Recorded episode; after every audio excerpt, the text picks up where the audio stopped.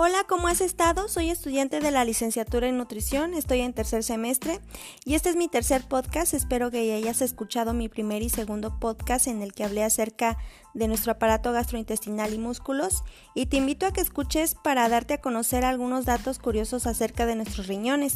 Si te interesa saber más, quédate a escuchar más acerca de mi tercer podcast y descubre cuánto sabes acerca de nuestros riñones, ya que es muy interesante saber su funcionamiento, por ello quiero que te quedes a reforzar tus conocimientos o a escuchar datos curiosos que no sabías. Así que quédate y descubre cuánto conoces de nuestros riñones.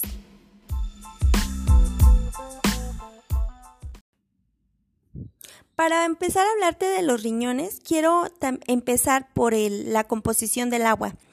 Eh, te quiero contar que la composición y comportamientos de los líquidos en el cuerpo el agua es el componente más importante del cuerpo humano.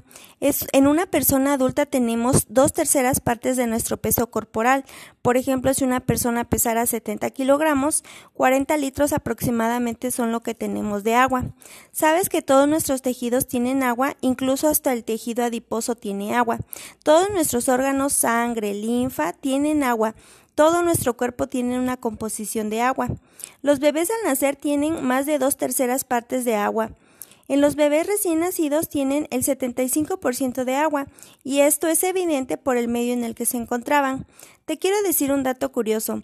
Los pulmoncitos de los bebés al nacer tienen cierto tejido acuoso, y vamos con los años perdiendo esa composición de agua hasta nuestros 10 años, o sea que vamos disminuyendo la cantidad de líquidos. Te quiero contar algo. No sé si recuerdas cuando eras pequeño y tenías 4 o 5 añitos, requerías más agua y pedíamos más agua a nuestros papás o algún jugo para saciar la sed. Un niño de menos de 10 años quiere y necesita hidratarse constantemente. Te voy a dar un dato curioso. Las mujeres tenemos menor cantidad de agua que los hombres. ¿A qué crees que se deba a esto? Bueno, es porque las mujeres tenemos mayor cantidad de tejido adiposo y por lo tanto como la grasa total del cuerpo tiene menos agua, tiene un 10% de agua. Y como las mujeres acumulamos más tejido adiposo subcutáneo, tenemos menor cantidad de agua que los hombres. En los hombres predominan más los músculos, por esto mismo el acúmulo de líquidos es un poco mayor. Te voy a contar un dato curioso. ¿Sabías que las personas que padecen obesidad solamente tienen el 45% de su peso de agua. Esto quiere decir que representa un riesgo muy grande para los riñones porque tienen poco porcentaje de agua, ya que se supone que las personas con salud con un peso normal tienen dos terceras partes de agua y estas personas que padecen sobrepeso u obesidad solamente tienen el 45% de agua. Esto significa que tienen menos de la mitad de lo que deberían tener. A esto se debe que estas personas pueden padecer algunos renales. ¿Sabías cuánto guardan de agua los riñones? Pues guardan un 80% de agua en general, ya que todo el tiempo están filtrando agua. Ahora que ya te, te conté algunos datos curiosos del agua, te quiero platicar acerca de los riñones. Los riñones son órganos que tienen una forma de alubia. Normalmente tienen un color pardo. Se encuentran en la parte posterior del peritoneo, justo a los lados de la columna vertebral. El tamaño de una persona adulta es de 10 a los 12 centímetros. De ancho tenemos de 5 a 7 centímetros y de 3 a 4 centímetros de espesor. ¿Sabes cuánto pesan los riñones? Aproximadamente pesan en hombres 100 125 hasta 170 gramos. En las mujeres va a ser de 115 gramos hasta 155 gramos. ¿Sabes dónde se encuentran ubicados los riñones? De forma paralela a la columna y los vamos a encontrar justo a la altura de la última vértebra dorsal hasta la tercera vértebra lumbar. ¿Sabes que muchas veces se confunde un problema de espalda baja o un problema muscular o una hernia lumbar con un problema renal? Hay un riñón que queda más arriba que el otro riñón derecho. Es el que se encuentra ligeramente más abajo que el izquierdo, ya que el hígado ocupa un gran espacio del lado derecho, por eso el riñón derecho por la parte del hígado que está abarcando bajo ligeramente más y el izquierdo se queda más arriba. Alrededor de los riñones vamos a encontrar un tejido muy fuerte, que es el tejido fibroadiposo, y encima de ese tejido vamos a encontrar tejido muscular. En la estructura general del riñón vamos a encontrar dos regiones en los riñones. Se van a dividir de acuerdo a la parte externa y a la parte interna. Los riñones tienen dos capas por las funciones tan complejas que tienen. La parte externa se llama corteza y es de color rojo o común color marrón. La capa externa tiene un aspecto granuloso muy brillante. La parte interna se va a llamar médula. Tiene un color rosita más apagado y tiene un aspecto como de estrías. Contiene columnas renales o de Berlín. La médula renal va a estar conformada por unidades como de aspecto cónico. La diferencia entre la corteza y la médula, en la corteza hay como columnas y en la parte interna va a tener una especie de conos. Estos conos en la parte interna están dirigidos. La base de estos conos se va a dirigir hacia la corteza, o sea, quedan invertidos esas pirámides o esos conos. La parte más estrecha va a dar lugar a los canales. Cada pirámide renal, cada uno de esos conos se va a relacionar con cada lóbulo de los riñones. ¿Cuántas tiene cada una de los riñones?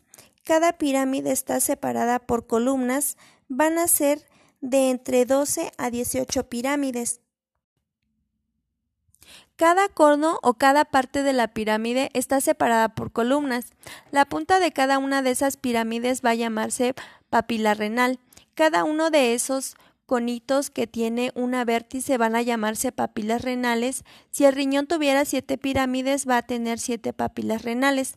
La unión de varios cálices menores, que son los trayectos que van directamente a los ureteros, cada papila renal desemboca a un cáliz menor. El conjunto de varios cálices me van a llevar al cáliz mayor. La estructura del cáliz se va a llamar pelvis renal. Lo primero que empieza a recoger es la orina, luego sigue el uréter o uretero, que va a conectar con otro órgano que es la vejiga. A estas alturas este órgano ya pertenece al aparato urinario. El riñón o los riñones van a tener venas o arterias que los van a condicionar su nutrición, su aporte sanguíneo. La vena es la que está más pegada al uretero. De cada una de las pirámides adentro del tejido celular vamos a encontrar la unidad funcional, vamos a encontrar las nefronas.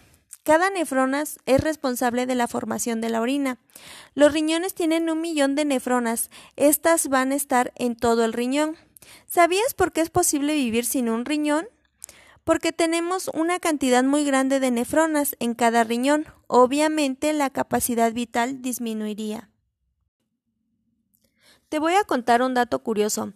A partir de los 40 años va disminuyendo gradualmente cada 10 años el 10% de nuestras nefronas. En caso de una pérdida por daño renal o por el envejecimiento, las nefronas que nos quedan van a compensar la función renal. Las nefronas dentro de ellas vamos a tener células que van a encargarse de la filtración de la sangre como si fuera una coladera. Te voy a dar un dato curioso. A las personas que se realizan hemodiálisis hay una máquina que se conecta para llevar a cabo las funciones de las nefronas. ¿Sabes qué es la orina? Te voy a contar que es un producto orgánico que está formado por agua y mucha cantidad de sustancias diluidas. Tiene sodio, cloro, glucosa, urea. La formación de orina va a ser el resultado de muchos mecanismos del riñón, ya que el riñón pasa toda la sangre. Después del filtrado glomerular va a sufrir otros procesos y va a ser la reabsorción, es como la devolución de sustancias filtradas, vuelve a mandar algunas sustancias otra vez al plasma. El último mecanismo es la de secreción o eliminación, va a ser desde el plasma hasta desecharlo por los tubos urinarios. Todos los productos menos las proteínas son filtradas y reabsorbidos todos los productos que están en el cuerpo, excepto las proteínas, son filtrados y reabsorbidos. La filtración es el proceso inicial para la formación de la orina, que es la filtración del riñón. La filtración glomerular va a llegar por medio de las venas y arterias, va a llegar la sangre directamente hasta el riñón. El procedimiento tarda segundos en lo que llega y pasa al riñón, lo limpia y vuelve a salir. La primera etapa de filtración es que va a formar parte del plasma sanguíneo dentro del riñón y en cada una de las pirámides va tomando lo que necesita para pasarlo a una estructura que tiene forma de embudo. Esa forma de embudo es el cáliz, continuamente pasaría a los ureteros. Todo este intercambio de agua va a ser entre la corteza y la parte intersticial, la parte de afuera del riñón y la parte más interna de las células de la nefrona. Dentro del riñón va a tener una cápsula de Bowman, es el que va a ir recolectando todo lo que el plasma va desechando. La cápsula de Bowman tiene la función de filtrar y durante todo este proceso va filtrando y vuelve a filtrar. ¿Sabías quién se encarga de hacer la reabsorción? Es la cápsula de Bowman. La reabsorción se lleva a cabo cuando la cápsula de Bowman ya filtró lo malo, por decirlo así, y que se quedó limpio va a regresar al mismo capilar por el que había pasado y lo lleva al torrente sanguíneo. Las personas que tienen una insuficiencia renal crónica, que tienen diabetes mellitus tipo 1 y necesitan insulina, pacientes con alguna enfermedad renal y las nefronas ya no realizan su función y empiezan a acumular líquidos y caen en una diálisis o hemodiálisis. ¿Sabías cómo se llama la máquina que realiza la hemodiálisis? Se llama riñón artificial. Este procedimiento tarda aproximadamente entre 3 o 4 horas para realizarla. La función de la secreción o disminución va del cáliz mayor hacia abajo, ya que junto a la cantidad de líquido necesario y necesita desecharlo, del cáliz mayor hacia el tubo, que es el uretero o uréter es en donde va a pasar el líquido, que ya es orina, pasar el líquido del uretero a la vejiga. Cuando ya llegó a la vejiga, ya es única y exclusivamente orina, ya no va a volverse a filtrar, o sea que ya llegó a donde tenía que llegar. Y por último, un mecanismo del sistema nervioso de la vejiga va a indicar en qué momento tenemos que ir al baño. ¿Sabías que cuando la vejiga está a la mitad de la contención de la orina, da como punzadas ligeras y en los hombres se relaciona mucho con la sensación similar prostática. Si en este estímulo de querer orinar y no vamos al baño y llega a las tres cuartas partes de su capacidad, es cuando empieza una especie de dolorcito. Las funciones renales es la filtración de los líquidos, regulación del volumen que se va a quedar y la cantidad que se va a salir y regula la osmolaridad de los líquidos, regula la presión arterial y también va a regular la vitamina D en nuestro cuerpo.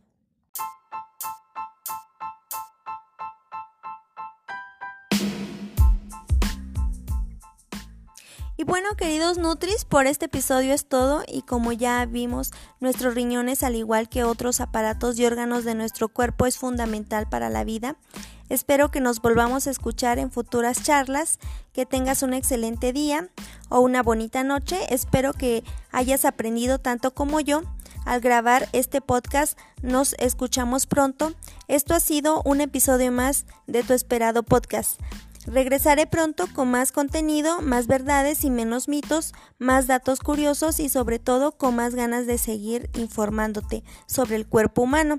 De mi parte es todo, nos escuchamos en un nuevo episodio, te aseguro que seguirás aprendiendo más y reforzando lo que ya sabes y uno que otro dato curioso. Muchas gracias por haberme escuchado, hasta pronto, tu amiga Siwalik.